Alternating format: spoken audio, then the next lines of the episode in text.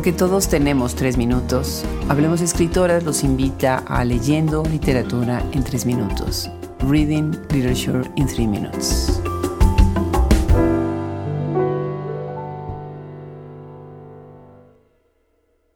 Bienvenidos a Hablemos Escritoras.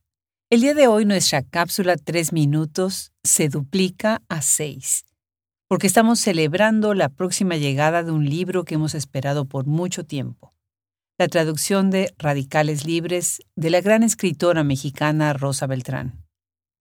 En una coedición entre Hablemos Escritoras y Catacana Ediciones, la talentosa traductora Robin Myers nos trae Free Radicals.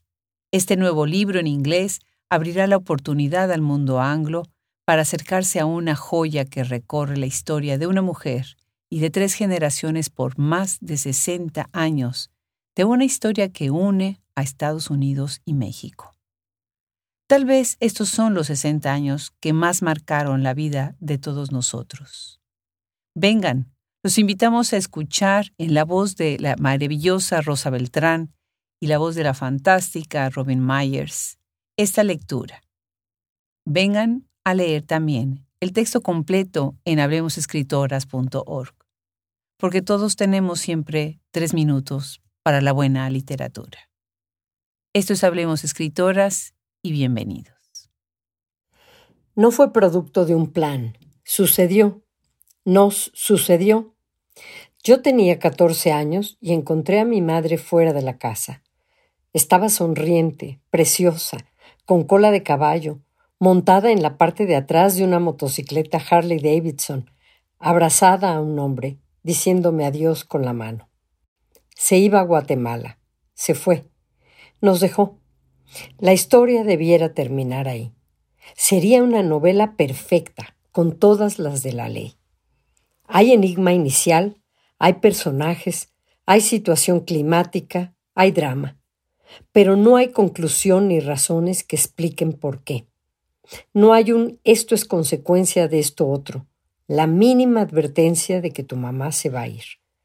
A veces pienso que todo lo que vino después es la verdadera novela. El hombre era su amante.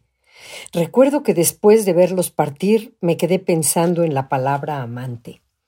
La conocí en teoría, pero no en la práctica. Pensé, tengo catorce años, no soy fea ni bonita, tengo barros en la cara y el pecho casi plano.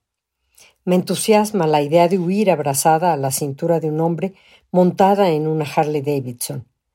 Recuerdo que también pensé, con esos indicios no voy a llegar a ninguna parte. Hasta entonces yo había sido un adolescente en vías de transmutar en algo mejor, o eso pensaba. Pero un viaje, cualquier viaje, supone convertirse en otro y a veces convierte en otros a los que se quedan. Su viaje me obligó a actuar en un terreno ajeno y por eso desde su partida empecé a vivir una vida que no era la mía. Mi madre me convirtió en Sherlock Holmes. De pronto, todo lo que me rodeaba se volvió un posible indicio. ¿Qué de todo lo que había ocurrido en mi infancia era ya un síntoma de que se iría? Y sobre todo, ¿qué de lo que hallara a partir de ese momento me serviría para encontrarla? Esto último me dio una cierta esperanza. It wasn't planned, it just happened. It happened to us. I was 14 years old and found my mother outside the house.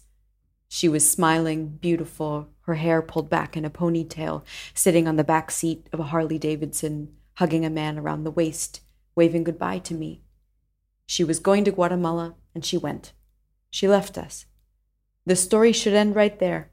It would be a perfect novel. It would check all the boxes. There's an initial enigma, there are characters, there's an atmosphere, there's drama. But there's no conclusion, no explanations. There's no X is a consequence of Y, not even the slightest warning that your mother will leave. Sometimes I think everything that happened afterward is the real novel. The man was her lover. I remember how I kept thinking about the word after I watched them go lover. I knew it in theory, but not in practice. I thought, I'm 14, I'm neither pretty nor ugly. I'm basically flat chested. I have acne. I liked the idea of fleeing in a Harley Davidson, clinging to a man. I also remember thinking, at this rate, I'm not going anywhere. Until that moment, I'd been a teenager who was evolving into something better, or so I thought. But travel, any travel, means becoming a different person, and sometimes it also transforms the people you leave behind. My mother's departure forced me to perform in an unfamiliar theater, which is why, as soon as she was gone, I started living a life that wasn't mine. She turned me into Sherlock Holmes.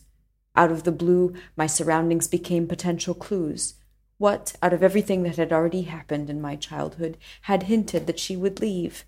And most of all, what kinds of future discoveries would help me find her? This last part gave me some hope.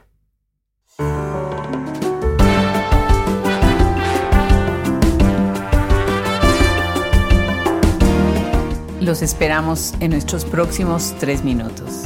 Esto es Hablemos Escritoras.